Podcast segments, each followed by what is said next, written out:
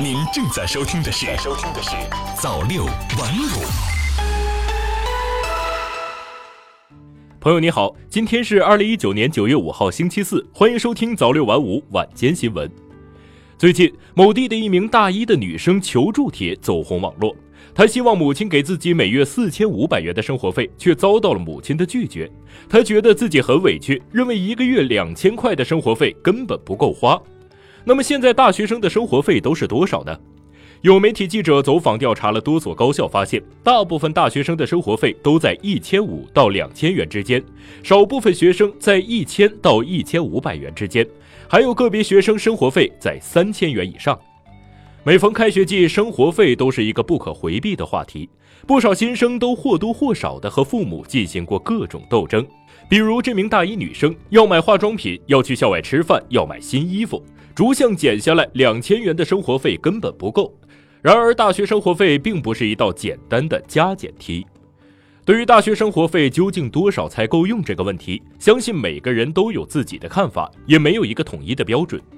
但是，作为刚刚步入大学校园的新生和高中生，最大的不同就是，大学生不仅是法律意义上的成年人，更是应当接受高等教育、具备健全人格和独立精神的公民。培养自己的生存能力和独立意识至关重要。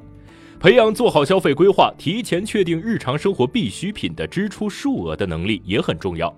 另外，重要的一点就是要避免养成月光族的消费习惯，更不应该过度的超前消费，特别是要远离校园贷。现在的大学生很多都有消费观念比较前卫的情况，追求物质生活，但是自控能力比较差。不良平台就是利用了大学生的无知、不懂自我保护而进行欺诈。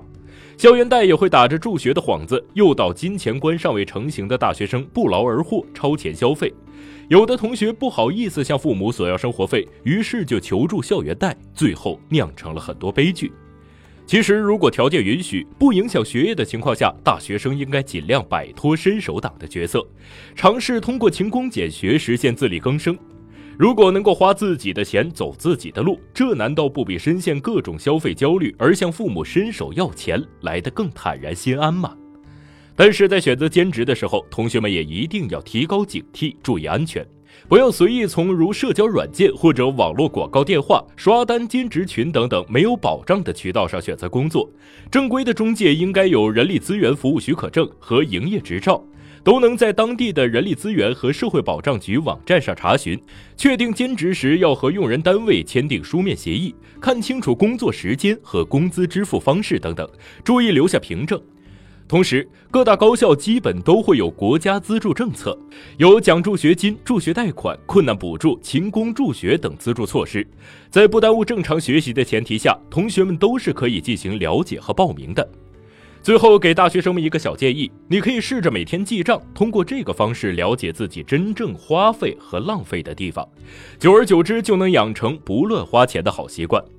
如果真的有合理的支出需求，一定要学会和父母好好沟通。要知道，家人永远是你最坚实的依靠，在你这十几年的学习生活当中，是父母一直在为你提供着不求回报的支持，要学会理解他们。好的，感谢您收听今天的早六晚五晚间档，我是瑞东，我们明天再见。